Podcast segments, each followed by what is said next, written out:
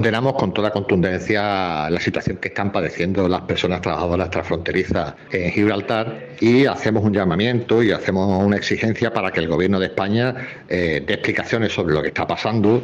y, ponga fin a una situación que se parece demasiado a, a otros tiempos que creíamos felizmente superados